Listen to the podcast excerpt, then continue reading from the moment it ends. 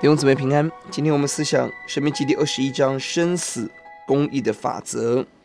这整章圣经都与生死，而与神心意当中的公义有关。一到九节面对不能断定的杀人案，如何公义的处理？最近的城市的长老要调查，而用母牛犊的血来代赎。十到十四节是对待外邦妻子的公义，当把被掳的妇女娶回家的时候，他应该要如何公义的来处理？十五到十七节对待长子的公义，是一个濒临死亡的父亲对长子的吩咐，不可以因着个人的喜好夺去长子的名分。十八到二十一节是对悖逆儿子的公义，要处死。二十二到二十三节是对死刑者尸体的公义的来处理。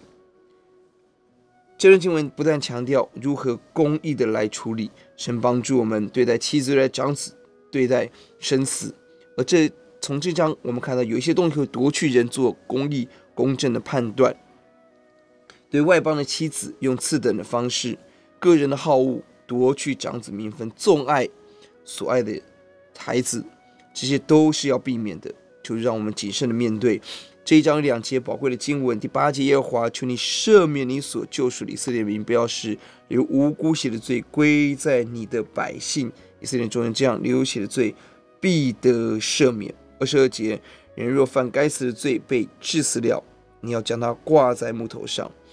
这段经文提醒我们，我们要用母牛的血来替代，不能断定那个凶手的血，血债血还，母牛的血代替凶手的血，而。被挂在木头上的都是被咒诅、被致死的。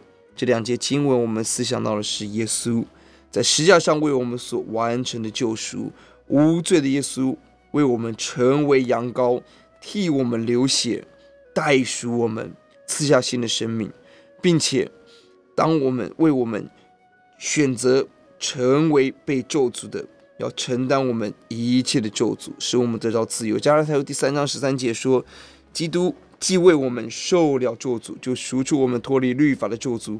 经常记着说，凡挂在木头上的，都是被咒诅的。